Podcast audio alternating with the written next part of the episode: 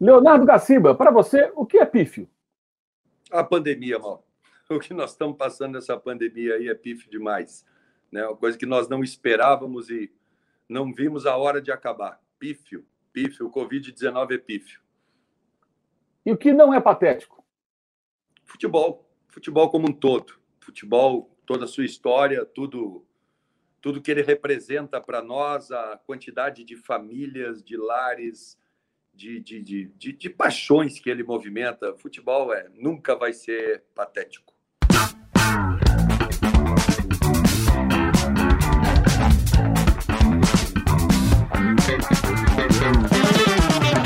Esse é o Dividida do All Sport e o nosso entrevistado da vez é o presidente da Comissão de Arbitragem da CBF, Leonardo Gaciba. Gaciba, obrigado por nos atender, obrigado pela entrevista. De cara, eu quero perguntar para você o seguinte: esse brasileirão que começou no final de semana, né? Ele terá é, a sua terceira temporada com o VAR né, e agora vai ter uma atuação centralizada a partir do segundo turno, né?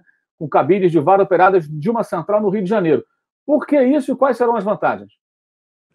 É, é, talvez segundo turno, talvez um pouquinho antes, a gente está dando a data do segundo turno, até por uma questão de alguns fatores que não estão ao nosso alcance, como Brasil é um continente, né? A gente está passando fibra ótica por todo esse, por esse continente chamado Brasil, e até chegar tudo isso, a gente precisa alguns, alguns movimentos. Eu acho, Mauro, sinceramente, que isso vai acelerar muito o processo de feedback né, e uma questão do treinamento dos árbitros. Né? Eu vou poder ter árbitros em cursos, em curso no, no, no processo todo, durante todo o final de semana, durante toda a rodada. Eu trago todo mundo aqui para o Rio de Janeiro e aqui na nossa central eu posso trabalhar com eles uh, diretamente, olhando no olho deles, fazer retorno. Eles vão estar tá vivendo a rodada como um todo. Os 10 jogos estarão aqui, eles vão poder estar tá assistindo. O cara vem trabalhar no domingo, chega no sábado aqui na, no Centro de Excelência da Arbitragem Brasileira e já faz um treinamento. Ele quer trabalhar no jogo offline. Então, agora mesmo, nós temos na primeira rodada, uh, começamos o, o campeonato com, com, com um jogo. Ele pode vir para cá e o jogo está rolando ao vivo numa cabine e a outra ao lado está fazendo o jogo de maneira offline, treinando né, toda a parte de conceito e, acima de tudo, né, comparando as ações tomadas pelos árbitros de vídeo. Então, nesse aspecto didático, acredito eu que vai ser uma grande evolução para a nossa arbitragem. Você falou sobre o Centro de Excelência né, da Arbitragem Brasileira, uma área aí de 100, 100 metros mais ou menos da CBF, né, 600 metros quadrados, é, cabines para árbitro de vídeo, auditório para treinamento, salas, enfim. Você tem agora uma estrutura melhor para cuidar da arbitragem preparar os árbitros. É, muito se fala no Brasil sobre a profissionalização da arbitragem. Eu entendo que o árbitro é um profissional, porque ele é remunerado pelo trabalho mas em muitos casos ele não tem dedicação exclusiva, tem um outro emprego. Em outros, ele se dedica só à arbitragem, mas tem uma estabilidade, porque é um profissional que depende da escala para ter a sua remuneração. É, depois de todo esse investimento em estrutura, VAR, é, a gente, de alguma maneira, está caminhando para, em algum momento, os árbitros poderem viver da arbitragem e ter uma segurança de que vão trabalhar ali, vão ter uma remuneração, independentemente de qualquer coisa, como acontece na Inglaterra, por exemplo. Né? Sim, nós estamos pensando a, a respeito disso. Esse é um, esse é um assunto né, que praticamente diário aqui dentro da CBF que a gente está procurando uma coisa. Em primeiro lugar, parabéns pela tua visão, que eu acho que é exatamente isso. Dizer que árbitro de futebol no Brasil, árbitro de ponta, árbitro de elite, não é profissional, seria uma grandíssima injustiça. Né? Uh, dos meus que trabalham como ponta, a grande maioria, uh, 90%, a dedicação deles para a arbitragem ela é constante. Né? O qual o grande problema que existe na questão do, do vínculo, da segurança para dar para eles? Como nós vamos fazer isso sem diminuir o rendimento do árbitro? Né? Que o grande problema é que quando a gente dá uma garantia, por exemplo, o árbitro, hoje ele paga impostos pelo que ele ganha, si, como se fosse um, como se fosse não, é, né, um prestador de serviço autônomo. Né? A partir do momento que ele vai ganhar um valor mensal, né, ele passa a ter uma tributação muito maior, mal. Então, ele passa a custar o dobro para a entidade, né? e eu gosto muito de equiparação. Eu gosto muito de equiparação. Eu tenho 650 árbitros no meu quadro. Né? Então, a viúva é linda, mas ela tem 650 filhos. E eu tenho que tratá-los da mesma maneira. Então, é, é esse, esse é o quebra-cabeça que a gente tem. Muitos árbitros já vieram para mim e disseram, presidente, eu não quero uh, trocar o sistema de trabalho que eu estou hoje. Eu quero ser um prestador de serviço, porque se eu trocar, a minha renda vai diminuir em 50%. Esse valor para estabilidade não me serve. Então é isso que a gente está tentando achar. Sempre pensando neles, né, Mauro? Eu acho que isso que é o mais importante, né? Pensando no árbitro, o que, que vai fazer melhor para os árbitros de futebol do Brasil. No ano passado, é, quando houve aquele reconhecimento de um erro, né, mesmo com a utilização da arbitragem de vídeo no jogo entre Atlético Mineiro e São Paulo, veio muita pressão depois de São Paulo, pediu para trocar é, o árbitro de vídeo de um outro jogo e tudo mais. É, como é que você vai lidar nessa temporada 2021 com esse tipo de pressão, caso ela se repita? Vai trocar árbitro, não vai, vai recebê-los? Como é que você pretende lidar com isso, apesar a, a partir da experiência, acho que essa foi uma das mais difíceis, imagino, é, de 2020. É, eu, eu acho que, em primeiro lugar, é bom deixar bem claro, né? Ninguém trocou árbitro a pedido de clube aqui. Isso não se faz aqui. Isso não se faz aqui. Nós temos total autonomia e não adianta o clube ficar fazendo qualquer tipo de pedido que a gente não troca pedido do clube. O, o clube, inclusive, pediu para trocar o árbitro central desse jogo. E o árbitro foi mantido, né? É, claramente. Nós trocamos porque percebemos que, por um equívoco nosso de escala, o árbitro foi árbitro, o árbitro de vídeo, tinha sido o árbitro central da partida anterior e, posteriormente, ele tinha sido o árbitro de vídeo. Ele seria o árbitro de vídeo da, da, da partida uh, posterior. A grande prova que não existe veto é que esse mesmo árbitro apitou na última rodada, né, um jogo entre Flamengo e São Paulo, um jogo decisivo para a competição. O árbitro foi, teve uma atuação uh, excepcional, né, e o jogo terminou a, a contento, com, com nenhum tipo de, de reclamação das equipes envolvidas. Né, isso mostra que trocas aqui não são feitas. Eu acho que isso, a partir do momento que eu abri mão dessa liberdade, dessa autoridade que nós temos dentro da comissão, aí sim, aí nós teríamos grandes problemas mesmo. O problema foi a forma com que foi para o exterior, né? A forma que foi para o exterior. Porque o próprio clube aqui ouviu, ou melhor, os dirigentes que representavam o clube naquela data ouviram da minha boca, com a minha comissão toda reunida, que não se faz troca de árbitro a pedido de clube. E não foi feito, Mauro, por pedido do clube.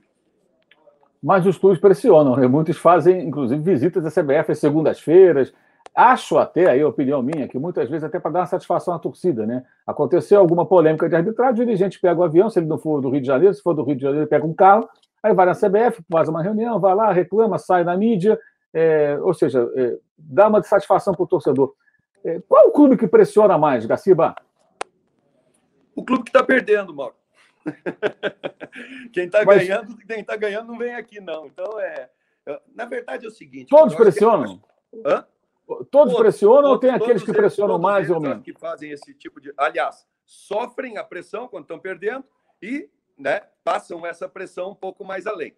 Isso é normal e natural do ser humano. Mas eu acho que o mais interessante desse processo todo não é a gente ficar olhando que ó, os clubes que vão, a CBF eu aprecio. Eu acho que o mais interessante disso tudo, Mauro, é assim, ó, pode perguntar para todos os clubes do Brasil, série A, B, C, D, feminino, campeonatos de base todos eles foram recebidos pela comissão de arbitragem da CBF. Todos eles tiveram a mesma atenção, explicamos todas as jogadas. Te garanto que em 90% das situações a arbitragem teve a decisão acertada, né? Te digo que muito mais da metade das reclamações, o próprio clube sai daqui de dentro sabendo que a decisão da arbitragem foi correta, né? E até externa isso, né? Conforme você falou, né? Olha, eu não posso dizer lá que eu me convenci que vocês não erraram. Então, eu vou dizer que nós tivemos um papo que foi muito interessante e pronto. Eu digo, fique à vontade, o meu serviço não é o externo. O meu serviço, o meu trabalho da Confederação Brasileira de Futebol é prestar o melhor serviço possível para todos os clubes envolvidos na competição. E eu acho que isso todos os dirigentes podem falar para ti. A comissão de arbitragem né, procura dar as melhores condições de trabalho para o árbitro brasileiro, e atender da melhor forma possível, sem nunca abrir mão da sua autonomia a todos os clubes envolvidos na competição. Gaciba, por que, que aqui no Brasil a arbitragem de vídeo ainda demora tanto a tomar as suas decisões? É, são, são alguns fatores, Mauro, que a gente tem que levar em conta. A gente percebe que, em primeiro lugar, é um processo muito novo, né? Nós estamos entrando na terceira temporada né, completa né, com arte de vídeo. Nós vamos chegar aí, estamos numa marca aí que a gente está esperando, que eu acho que vai ser bem significativa, por volta da 14 rodada, 13 rodada do Brasileiro, nós vamos chegar a mil jogos com árbitro de vídeo no Brasil. Né? Isso sim vai nos dar uma, uma um certo know-how. Uh, a gente já foi detectando quais seriam os problemas de maior demora. A maior demora é na formatação da linha vertical. Então, o que, que nós estamos fazendo? Ao invés de duas câmeras, né, uh, deixando bem claro que o sistema de transmissão no Brasil, né, o árbitro de vídeo brasileiro pega os sinais que são enviados pela transmissora uh, do evento. Né? Não é como, por exemplo, na Inglaterra, na Alemanha, no qual a transmissão é feita pela, pela própria federação. Então a gente pega os sinais. Então o que nós estamos fazendo? Colocamos mais duas câmeras, a CBF vai gastar mais de 2 milhões de reais aí na temporada para colocar mais duas câmeras aferidas para que eles consigam fazer essa linha de impedimento mais rápido, de uma forma mais rápida. Eles vão ter mais opções para fazer a linha de impedimento e diminuir a questão da paralaxe para quando vocês olharem na, na TV. A questão de análise de lances, o futebol brasileiro ele é minucioso mesmo, né?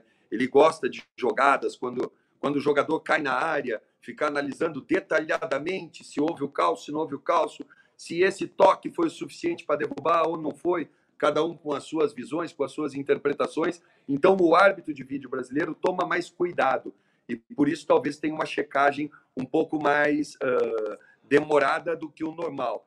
Mas as revisões, que são quando o árbitro vem à beira do campo, nós já estamos no patamar internacional. Começamos lá em 2019 com dois minutos e meio. Hoje nós temos uma média de 1 minuto e 15, 1 minuto e 10, né, aproximadamente, para as revisões, que eu acho que é um tempo bem aceitável. O impacto do árbitro de vídeo no jogo hoje são 3 minutos, em média. Na, na, no Campeonato Brasileiro, 3 minutos. Todos eles recuperados.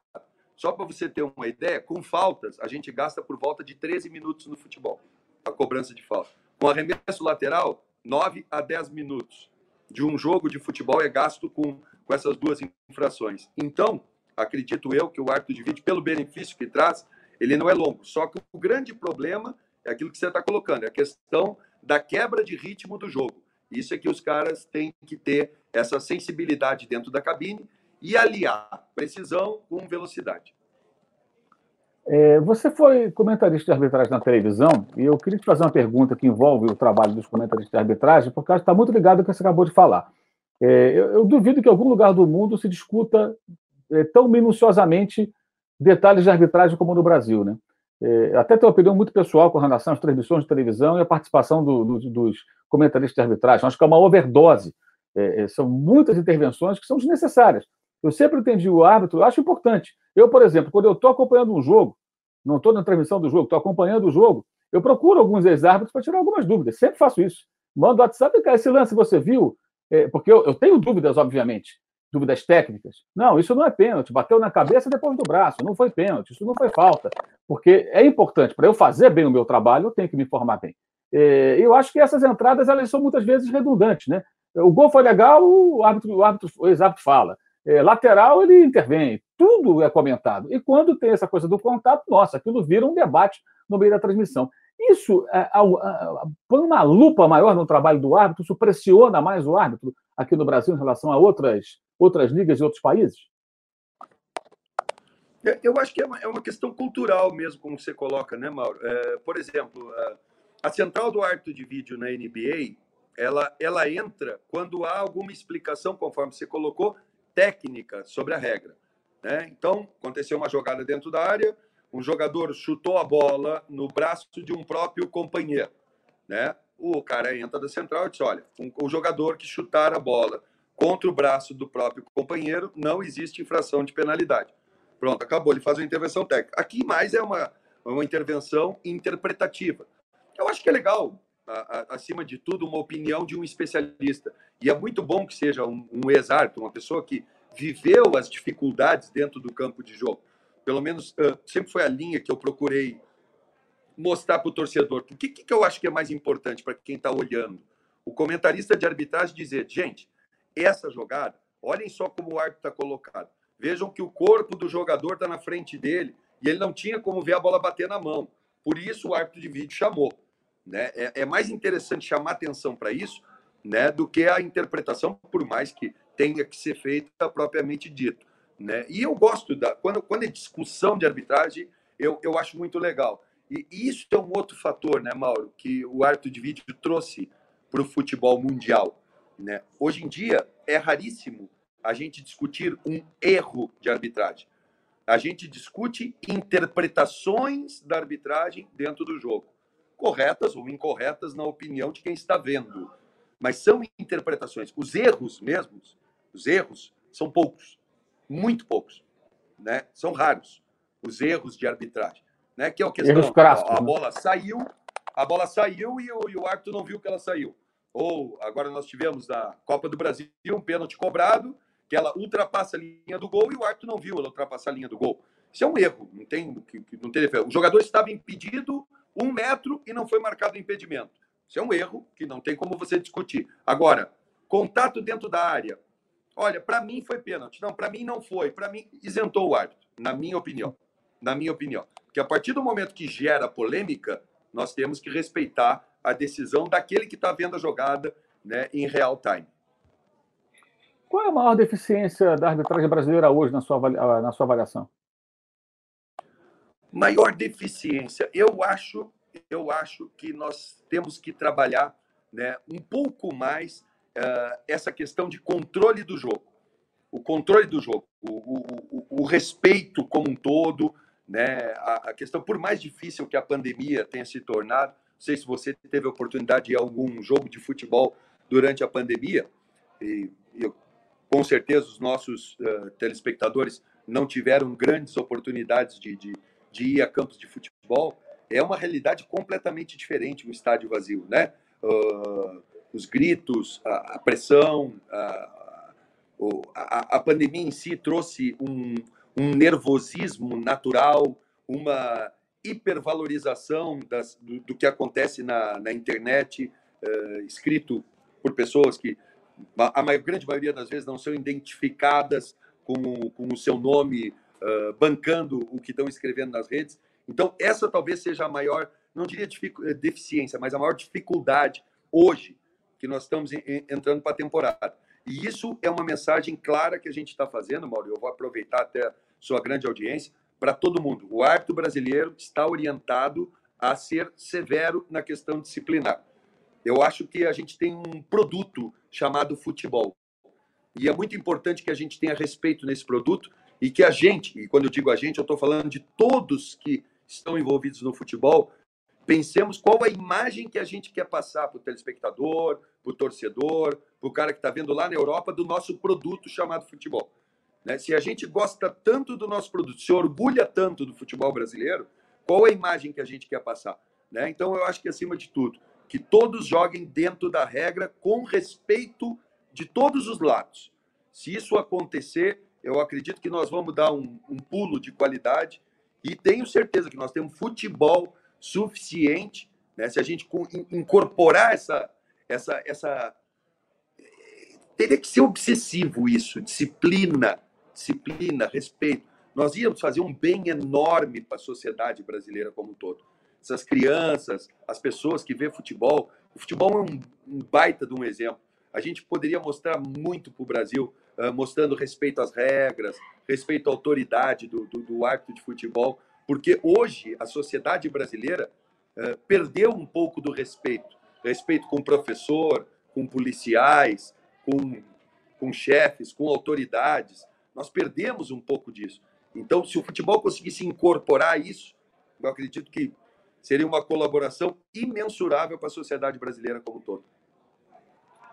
Gaciba, em outras ligas, o VAR costuma entrar em ação em lances menos subjetivos. Né? Aqui a gente nota inúmeras vezes que o árbitro de vídeo, ele às vezes tenta convencer o de campo a mudar de ideia, né? em jogadas interpretativas. Eu lembro, por exemplo, de um jogo do brasileiro passado, no Rio de Janeiro, Botafogo Internacional, em que foi feito um gol do Botafogo. O árbitro estava do lado, muito próximo do lance que gerou a polêmica, e ele foi praticamente convencido pelo árbitro de vídeo que houve uma falta do jogador do Botafogo. Era um lance daqueles como esse que você citou há pouco, ou seja, é, é, totalmente interpretativo. Alguns acham que foi falta, outros que não. Então o árbitro viu o lance do lado ali, numa visão, uma perspectiva que só ele tinha de dentro do campo, achou normal. Quando foi ver o vídeo, depois que foi comunicado pelo rádio, ele mudou de ideia. É, é, esse tipo de situação vai continuar? Qual é a orientação? O árbitro de vídeo tem que ficar convencendo de campo de que ele tem razão, porque está vendo ali no vídeo, ou ele só entra é, em lances mais objetivos? É, na verdade, ele não convence, né, Mauro, é, em momento algum. Né? Isso, isso, é, isso é legal, até para a gente dizer para todo mundo. É, eu, eu, eu, particularmente, acho que essa falta que você se refere é uma falta muito clara. Uma falta muito clara, não vista pelo árbitro. Para mim, isso é, é, é, um erro claro e óbvio de arbitragem, sim, e é lance de intervenção. E aí é legal. Se você estivesse apitando esse jogo, você ia dizer para mim, você ia narrar para mim como árbitro de vídeo, você ia dizer para mim, para mim, disputa legal, nada, segue. E o jogo ia seguir, pum, gol. Aí o árbitro, gol. O árbitro de vídeo ia analisar as imagens e eu diria para você, Mauro, depois de eu perceber que houve a falta e ela foi clara. Mauro, sugiro revisão, possível falta no início da jogada. Te chamo à beira do campo. Você cheira na beira do campo, eu te mostro. Ó, tá aqui, Mauro o ponto de contato do jogador na perna do adversário. E agora vou te passar em velocidade normal para que você possa aferir o impacto que isso causou no jogador. Passa em velocidade normal. Você quer outro ângulo? Você pode me pedir? Ah, esse ângulo não está legal, quero o ângulo invertido. Ah, bota em slow motion, bota em velocidade normal, me dê outro ângulo. Sim, ok? Ok. Qual a sua decisão? Aí você me diz qual é a sua decisão. É esse o papo dentro da cabine. Né? Eu, eu não fico tentando lhe convencer com as imagens. Eu separo o que, para mim, óbvio, quando eu te chamei, para mim, árbitro de vídeo, nós temos uma falta clara. Senão, não te chamaria. Senão, não te chamaria. Né? E aí a decisão é sua, lá dentro do campo. Isso não vira uma dupla arbitragem? Não, não acho. Não acho que vira uma dupla arbitragem. Uh, para isso não acontecer, nós teríamos que, em primeiro lugar, ou ver erros e não chamar, que eu acho que não é legal, ou então, fora do protocolo da FIFA, transformar o árbitro de vídeo em decisões somente factuais. Que é, está ou não está impedido, foi dentro ou foi fora da área, saiu ou não saiu, tocou na mão antes de fazer o gol ou não tocou. E aí não teria interpretação nenhuma do árbitro fora do campo de jogo. Né? Ou então eu nem chamaria ele.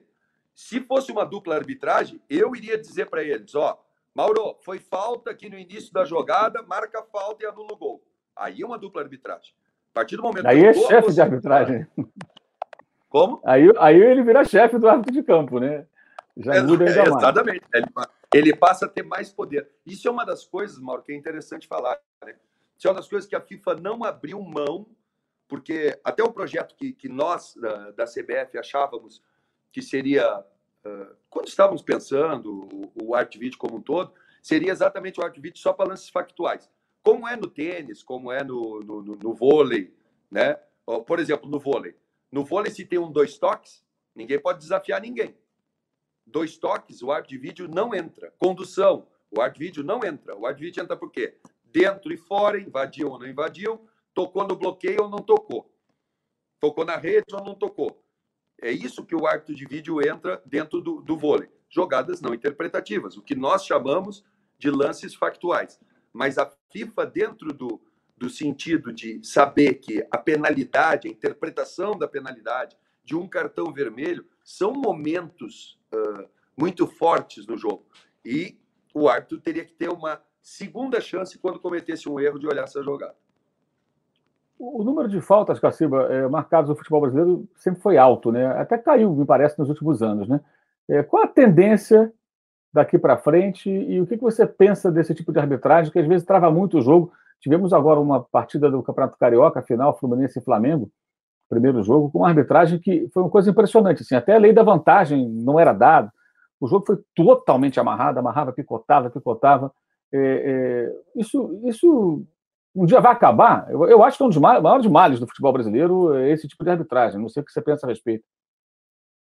É, nós, nós, nós conseguimos chegar a 29. Se eu não me engano, ano passado foram 30 faltas, 30, 30 faltas por jogo. Né? Que a, a média da Copa do Mundo é 27 faltas, 28 faltas por partida. Né? O campeonato inglês tem 16 faltas em média. Né? Mais uma vez, Mauro, uh, eu acho que tem um movimento do árbitro, sim, de preservação, mas acima de tudo é um movimento cultural. Esse número de faltas elevadas é um movimento cultural. Né? Nós estamos falando de um campeonato que em 1990 tinha uma média de 51 faltas por jogo. 51 faltas em média o Campeonato Brasileiro tinha. Então, quer dizer, é, era uma média exorbitante. E a gente foi aos poucos tentando diminuir, mas o jogador brasileiro, é, é, a, a, gente quando vê um jogo na Europa, a gente, que eu digo arbitragem como um todo, o cara diz, meu Deus do céu, mas olha só como é que como eu ia apitar bem na Europa. Que o cara tem um pequeno contato físico dentro da área, se não foi um contato faltoso, né? Se for um contato físico mesmo, o jogador atacante prossegue na jogada para tentar fazer o gol. O jogador brasileiro parece que ele é treinado, isso eu já vi em categorias de base, 12, 13 anos, do menino sofrer um contato dentro da área, não cair, tentar fazer o gol, tenta fazer o gol, o treinador, os pais que estão na arquibancada, diz, pô, deixa de ser burro, ele te tocou, cai, cava o pênalti, ou não é? Sim. Então, é um movimento muito maior do que somente arbitragem. Né? Acho que teria que ser um movimento social. E dentro do que a gente conversou, né, é exatamente assim que a, a, a, aquele fator que você colocou. Nós temos um pequeno contato dentro da área, aquilo ali é momento de debate de quase uma hora num programa esportivo, se foi ou não foi pênalti. Quase uma hora debatendo se aquele pequeno contato foi ou não foi pênalti quando na Inglaterra talvez nem entre nos melhores momentos. Então, talvez seja uma, uma, uma, grande diferença né, do nosso futebol em relação ao resto do mundo. Qual a nota que você dá de 0 a 10 para o VAR nesses dois anos? Além de números e estatísticas, fazendo uma, uma variação geral, abrangente. É, é, chegou em quê? 6, 7, 8? Qual a nota que você daria para o VAR nesses dois primeiros anos? Eu tiraria, eu tiraria um ponto na questão de exatamente o que você está falando da, da velocidade eu acho que a gente pode melhorar bastante na, na, no, no, tempo da, da revisão. Acho que a linha de interferência do, do, futebol brasileiro é uma linha boa. A linha do VAR, eu acho que é uma linha boa. A, a, a linha de interferência que a gente vem usando. né? A questão do projeto como um todo, que eu acho que tem que ser pensado, é, é a questão da fluência do jogo. O árbitro de vídeo tem que conseguir dar uma fluência. E eu, Leonardo Gaciba, eu, Leonardo Gaciba, tiraria um ponto do VAR também pelo fato de não ter o desafio na beira do campo. Eu, eu adoro o Challenger, eu gosto do desafio, eu acho que treinadores deveriam ter a oportunidade de desafiar o árbitro de campo, porque isso tiraria muito a responsabilidade do árbitro de vídeo né, na questão do erro claro e óbvio. Se tiver uma jogada que foi uh, pequena, mas gerou uma dúvida para o treinador, para o capitão da equipe, ele que peça para o árbitro olhar deu um desafio para o jogo, para ser realmente um evento grandioso, para ele ir olhar na beira do campo. Né? Então, eu, eu tirando isso, ponto, vamos colocar aí uma nota entre 7,5 e 8, aí eu acho que seria a nota do, do projeto árbitro de vídeo como um todo. O Rafael Claus é o melhor árbitro brasileiro na atualidade? Um dos, um dos. Eu colocaria, eu acho que o Wilton está numa fase, né, tá numa fase muito boa, uma fase de maturidade. Uh, enxergo o, o, Daron, que fez um belo ano ano passado. Uh, o Voaden foi eleito melhor árbitro do, do, campeonato brasileiro, né, mesmo não sendo um árbitro internacional. Uh, o Marcel de Lima Henrique foi um árbitro importante para nós dentro da, da parte de jogos decisivos, com toda a sua experiência. Bruno Arleu fez uma excepcional final de, de, de Copa do Brasil. Né? Então, acredito eu que nós temos bastante. A Edna vem numa ascensão muito boa né, dentro da, da, carreira, buscando bastante espaço. E afora os meus promissores aqui, tem muitos árbitros jovens aparecendo. Né, temos estreias agora na primeira rodada da, da Série A desse ano. Nós estamos com o Denis Serafim de Alagoas estreando, muitos árbitros jovens. Né? Eu acredito que nós temos uma gama boa de, de opções e essa é outra particularidade do futebol brasileiro. Nós precisamos ter uma gama né, cada vez maior de opções para a questão da neutralidade estadual. A Edna Alves Batista, que você acabou de citar, ela é a melhor árbitra que já surgiu no Brasil? Acho que sim. Lógico, é, seria comparar, sei lá, uh, o Pelé e Neymar, né? São momentos diferentes, né? Eu acho que todos tiveram o seu momento de grandeza. Agora, árbitro de futebol com o profissionalismo que a Edna tem, o preparo físico que a Edna tem é uma coisa. Mauro, os guri quase morrem de, de, de, de, vergonha com ela quando ela entra numa pista. É impressionante o preparo dela. É impressionante o preparo. Ela, inclusive, agora no último teste da FIFA feminino, que era para manutenção do escudo de um ano para o outro, ela simplesmente olhou para mim e disse assim: então, eu vou fazer o teste masculino. Digo, mas Ed, isso aqui é ter índice de Copa do Mundo. Ela disse: não, estou pronta, eu vou fazer. E fez, sem obrigação nenhuma. Ela tem um preparo espetacular. E afora isso, não sei se você já teve a oportunidade de conversar com os jogadores, a forma com que ela dialoga com os jogadores e impõe autoridade com respeito é uma coisa impressionante. Então, eu acredito que por tudo que ela construiu, todos os ineditismos, né? Agora, ontem, né, eu infelizmente não consegui ver o jogo, né, mas foi o primeiro quinteto uh, uh, feminino a, a, dirigir um jogo da Copa Libertadores da América. Uh, a Edna capitaneou o trio, e quando eu estou falando em Edna, eu, eu, preciso falar de Neuza Inês Bach, né, assistente que está sempre junto com ela, já chegou a 100 jogos na Série A do Campeonato Brasileiro, né, e elas foram agora as primeiras mulheres a dirigir um Mundial masculino interclubes. São vitórias muito grandes, são são paradigmas que, que são criados e ela é só a ponta do iceberg. Tem muita menina boa que vem aparecendo dentro da arbitragem, vem galgando seu espaço. Nós já estamos com 13 mulheres como assistentes da Série A e algumas centrais que estão chegando aí, já estão optando Série C, Série B e quem sabe em breve nós vamos ter uma mulher na Série A. Ah, e te digo, tenho praticamente certeza, vamos ter uma arte de vídeo feminina nesse Campeonato Brasileiro de 2021. Já tem meninas com trabalho muito bom que eu tenho certeza que vão comandar o árbitro de vídeo também. Você falou do Voaden, né, que não é mais árbitro FIFA, mas que foi eleito o melhor da última temporada. Né? Os árbitros gaúchos, nas últimas, nas últimas temporadas, ganharam muito espaço, os de São Paulo também. É, nos jogos importantes, quase sempre o árbitro, a não ser quando envolve o time dos, dos estados, né, é, os gaúchos e os paulistas têm uma certa presença mais assídua, digamos assim. A arbitragem brasileira está muito dependente dessas duas escolas? É, de, depende um pouco, Mauro. Acho que não, não, não tem essa dependência, né? É que uma coisa que a gente tem que levar em conta é que no Brasil nós temos é o que eu te falo dessa questão da imparcialidade estadual, né? Eu cheguei no momento do campeonato que realmente ficou a, a escala do o Campeonato Brasileiro ano passado foi espetacular, né? Da questão na questão da paridade da disputa, né?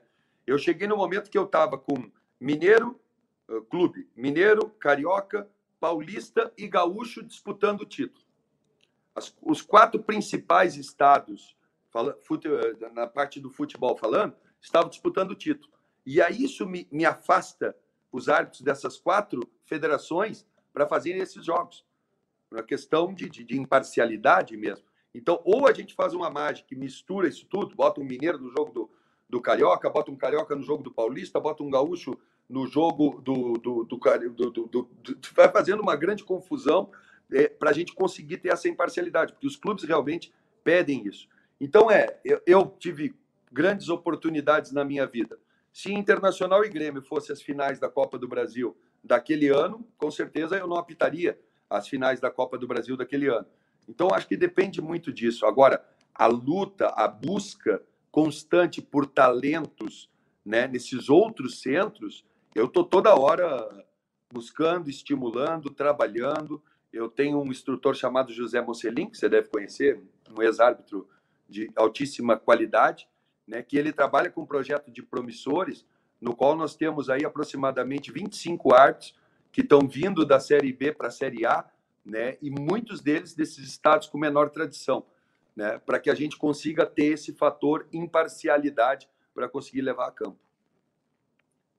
Você teve que afastar quantos árbitros nessa era do VAR por erros graves com o uso do VAR? Dentro da cabine? Isso. Os árbitros, árbitros, de vídeo. De vídeo, acredito eu, por erros. O afastamento. Acho que uns quatro, cinco. Por erros. Erros que, que, que eu acho que não foram, não foram legais, assim, foram erros que não deveriam ter acontecido eu acho que uns quatro ou cinco, né? Mas todos eles de forma interna, né? Todos eles com o devido né, cuidado de preservar a imagem dos hábitos de vídeo, dos hábitos de campo. Não gosto de, de ficar uh, colocando o nome em público, até porque essa é a filosofia de qualquer empresa uh, que respeite os seus funcionários, né? Uh, você não vê clube de futebol dizendo, olha, o jogador está indo para a reserva porque fez um gol contra. Né? Normalmente, o que o cara diz? Assunto interno, né? e assim aqui a gente trata. Eu queria te perguntar, Gaciba, daquele lance polêmico de Vasco Internacional, do gol do Inter, calibragem, o sol atrapalhou, aquela foi a situação, acho que talvez mais constrangedora para a arbitragem de vídeo no Campeonato Brasileiro passado. É, quais são as lições que podem ser tiradas daquilo e como evitar que aquilo aconteça? Até hoje a gente não sabe com certeza se o gol foi legal ou não foi legal, ficou uma coisa muito confusa. Né? E própria, o próprio diálogo da cabine, que depois a gente teve acesso, eh, me pareceu extremamente confuso naquele jogo. É, eu, eu acho que ali, acima de tudo, em primeiro lugar, é deixar bem claro, né? Não, não foi erro de arbitragem, né? Conforme a carta colocada, assinada pelo CEO inglês da empresa que nos presta serviço, né? Foi um erro tecnológico da leitura das câmeras. Então, o que que nós fizemos? Nós, trabalhando pontualmente nesse equívoco, hoje nós já temos uh, drones que tiram fotos dos campos antes do início da partida, para nós termos um plano B. Caso a aferição de câmeras tenha algum tipo de problema por iluminação, por qualquer tipo, nós podemos usar essa foto que foi calibrada no início do jogo para fazer as nossas linhas de impedimento. Outro grande detalhe, né? Se nós tivéssemos cinco câmeras né, colocadas, tivéssemos uma câmera invertida, podendo fazer a linha de impedimento, nós, nós teríamos a, a, a precisão da jogada, né? E, e eu, eu acredito que isso, isso agora eu tenho certeza vai vir no Campeonato Brasileiro desse ano. Então é isso. Eu acho que tudo que, que vai acontecendo a gente vai aprendendo e fazendo movimentos para que isso não ocorra uh, novamente, né? A, a linha cedida quando não estava calibrada não deveria ter sido cedida, né? Deveria ter sido informado que que a linha realmente como foi, né? Desde o início não estava em condições de fazer a linha. Então são são detalhes que a gente vai aprendendo internos, né? Para que a gente consiga e eu acho que o mais importante, acima de tudo, Mauro, é a questão da transparência com que nós lidamos com o, com o problema. Podíamos muito bem ficar escondendo né, tudo debaixo do tapete, mas não. A gente, na hora do jogo, já informou que aconteceu um problema com a linha, que a linha não pôde ser utilizada. Né? Posteriormente, né, nós, nós fizemos todo tipo de informação, trouxemos a informação da provedora do que não foi um erro do árbitro de vídeo, né, e sim né, da, da questão da, da tecnologia que deu um problema. E isso é assim, 780 jogos, tecnologia maravilhosa, né? De vez em quando a nossa entrevista aqui o áudio falha, né? Então acontece, né? O uso da tecnologia é exatamente isso, e a gente tem que entender que quando a tecnologia tiver algum tipo de problema, a decisão do campo será mantida. As pessoas terão acesso é, aos diálogos todos da, da cabine do vídeo, do VAR, ainda mais agora com essa estrutura que está sendo montada. Como vai ser isso? Porque isso foi muito discutido no começo. Tem que ouvir, não tem que ouvir, tem que ter acesso, não tem que ter acesso, é transparente, não é transparente. Como será isso? Ou seja, a gente vai ouvir tudo que foi falado, é, poderemos ver durante os jogos é, é, o trabalho da equipe de VAR, colocando as linhas ali em tempo real. Como vai ser isso durante esse campeonato, especialmente com esses ajustes né, que acontecerão com a utilização da estrutura da CBF no Rio de Janeiro a partir de um determinado momento da competição? É, durante os jogos, nós não vamos ouvir áudio. Pode ter certeza disso, porque isso é proibido pela FIFA. Isso é proibido. Você viu que nos Estados Unidos começaram a fazer, em 30 dias a FIFA disse: olha, se você continuar fazendo, você está você tá fora, não pode mais utilizar árbitro de vídeo que não, não é autorizado pela FIFA. Não pode fazer isso, não pode. Simplesmente é proibido pela entidade. Eu posso utilizar os áudios para fins didáticos, a quem interessar. Que hoje em dia é o que a gente faz, a gente recebe os clubes, mostra o áudio, né? O grande problema que, que existe, uh, que eu acho que, que existe dentro desse processo todo, que a gente tem que, que estudar, as imagens são todas dadas. Né? A gente começou lá que a gente não mostrava nada. Depois nós vimos que seria legal mostrar o que o árbitro está vendo na área de revisão. Né? Agora, a partir daí, nós temos uma interpretação. Nós temos uma interpretação. Essa interpretação é tomada né, pelo árbitro de campo. Vocês veem as imagens que ele toma. Esse ano, creio eu, Mauro, que a gente vai começar a informar vocês também o motivo das checagens. Então, por exemplo, o jogo parou e o, o Daronco botou a mão na, na orelha para fazer isso. O árbitro de vídeo já automaticamente vai informar a televisão, checando possível pênalti, checando possível cartão vermelho. E posteriormente, quando ele mandar autorizar, se ele não for a de revisão, vai colocar lá: decisão do VAR, não vermelho, não cartão vermelho. e enviar essa imagem que foi conclusiva, se ela não foi passada na transmissão para vocês. Telespectadores poder observar essa imagem e dizer: olha, foi nessa imagem que a gente se baseou para tomar decisão dentro do campo de jogo. Então, acho que isso é um, é um processo em evolução e a gente está sempre aberto para escutar coisas que sejam positivas e diariamente estudando maneiras do que pode. É como o futebol inglês tem aquela máscara né, que entra com a, com a revisão, Sim. vai ser mais ou menos naquele sistema que o futebol inglês utiliza. No ano passado, houve até algumas situações até constrangedoras de técnico insultando o árbitro, até sem razão, depois do apito final, entrando em campo. É, é, vai mudar alguma coisa nessa relação da arbitragem com, com, com, os técnicos? Há uma orientação? Porque a gente sabe, claro, o árbitro de futebol ele entra em campo já é meio que o vilão, né? A torcida já olha atravessada, xinga a mãe dele, essa coisa toda. Mas me pareceu que no ano passado, alguns momentos, passou muito do ponto, né? Especialmente quando não houve nenhuma polêmica de arbitragem, e a gente viu o técnico invadindo o gramado e xingando pesadamente o, o árbitro, que não tinha cometido nenhum erro, não tinha acontecido nada. O time do cara simplesmente perdeu, perdeu o jogo. É, qual a posição da, da, da, comissão de arbitragem com relação a esse tipo de situação? Nós, conforme eu te disse, é, isso foi enviado em palestra a todos os clubes de futebol do Brasil. Isso foi enviado aos nossos árbitros, todos os nossos, futebol, nossos árbitros ouviram isso. Nós vamos ter uma conduta severa com, com, com área técnica, né? vamos aplicar a lei do jogo, vamos ficar de olho, porque tem algumas coisas que para mim não é boa para o futebol brasileiro. Né? Uh, tivemos cenas lamentáveis agora em, em, em alguns estaduais pelo Brasil, do qual a arbitragem teve um acerto de 100%. E mesmo que tivesse erro, Mauro, não pode acontecer aquilo. Não pode acontecer aquilo. Né? Uh, os ditos profissionais não podem fazer aquilo. Não, não, se tem direito de fazer aquilo com um ser humano. Cenas que, que eu enxerguei. Então, assim, uh, eu tenho trabalhado muito essa questão do controle do jogo. Temos que ter um cuidado muito grande, porque talvez se pegar e forçar demais, pode ser que a coisa passe um pouco do ponto. Então, o trabalho para arbitragem é autoridade sem autoritarismo, sem passar do ponto. Né? Só que nós temos que ter um caminho reverso, né? um caminho de respeito reverso. Não só com a arbitragem. Nós vimos briga entre, entre dirigentes, vimos briga entre jogadores, né? vimos uh, declarações infelizes né? dizendo que a arbitragem de futebol era tendenciosa e a absolvição dessa pessoa. Vimos jogadores xingando o árbitro com palavras de baixo calão e pessoas dizendo que o árbitro estragou o jogo porque expulsou esse jogador. Né? Então, nós tivemos uh, condutas de dirigentes brigando do lado de fora do campo. Não é legal, cara, não é nada legal. Treinadores, colegas de profissão, jogadores que no outro ano vão estar jogando junto, serão amigos, serão irmãos, estarão lutando pela mesma coisa. Então, esse, esse é o recado para os árbitros de futebol, né? que estejam muito atentos e que não permitam esse tipo de atitude né? Porque eu acho que isso é meio bola de neve, né, Mauro? Se a gente deixar que a coisa vá crescendo durante a competição, lá embaixo é uma avalanche. Então, desde o início, a gente vai tentar manter esse controle. Gaciba, quando você vê jogos de futebol do exterior, qual o modelo de arbitragem que mais o atrai? Eu gosto de arbitragem técnica, eu gosto de árbitros. Uh, eu, eu, eu, costumo chamar de árbitro operário.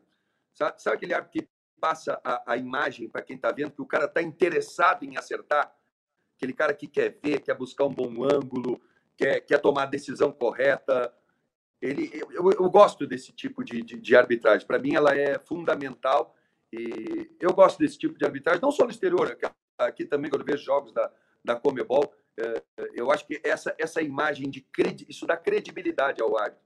E todo bom árbitro de futebol é fundamentado nisso. Qual a dividida que Leonardo Gaciba não pode perder? Eu e a arbitragem brasileira. Não podemos perder a dividida contra atos discriminatórios e racistas. Não vamos perder. Não vamos perder. Eu não vou admitir isso. Se isso existir em campos de, futebol, os meus árbitros estão prontos para tomar as devidas providências. Caciba, para encerrar, eu quero, eu vou tentar arrancar de você uma promessa. Nós é, vamos nos aborrecer muito com decisões da arbitragem, especialmente do VAR desse Campeonato Brasileiro, ou vamos nos aborrecer menos com as polêmicas de arbitragem do VAR? Espero, espero eu que vocês não se aborreçam, né? O aborrecimento de vocês é o meu. Espero eu que vocês não se aborreçam. Pelo menos eu, eu, eu, tenho, te dou certeza que a gente está trabalhando para ter o campeonato mais tranquilo possível. Espero realmente, Mauro, que, que as pessoas consigam entender e respeitar esse poder discriminatório do árbitro, né? esse, esse poder de, de decisão do árbitro, de, de poder entender que algumas decisões que vocês acham que é ou não é, devem ser tomadas pelo árbitro dentro do campo de jogo. Isso faz parte da, da autoridade. Que a gente consiga ser um pouquinho mais rápido para ter menos impacto no jogo. Eu disse para eles aqui no curso, agora que a gente está terminando, inclusive estou indo ali fazer o, o, encerramento do curso, é, é uma questão assim, ó, o melhor de tudo seria se nós tivéssemos árbitro de vídeo e quem tivesse em casa nem soubesse que o árbitro de vídeo existisse. É sinal que o trabalho está perfeito, tanto no campo como na cabine. Então, mínima interferência, máximo benefício, mínimo aborrecimento. Esse foi Leonardo Gaciba, presidente da Comissão de Arbitragem da CBF. Gaciba, muito obrigado pela entrevista. Por mais que a gente critique a arbitragem, é claro que a gente torce pelo sucesso do seu trabalho, de todos eles, todos os árbitros, todos envolvidos, porque o sucesso de vocês significa um futebol mais bem jogado, um jogo menos travado é, e decisões mais certeiras. E é isso que todo mundo espera do futebol. Boa sorte para você nessa temporada, para toda a sua equipe. Muito obrigado mais, mais uma vez por ter nos atendido.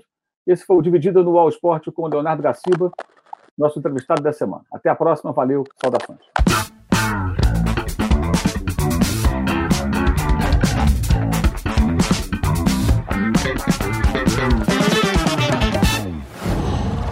Qual?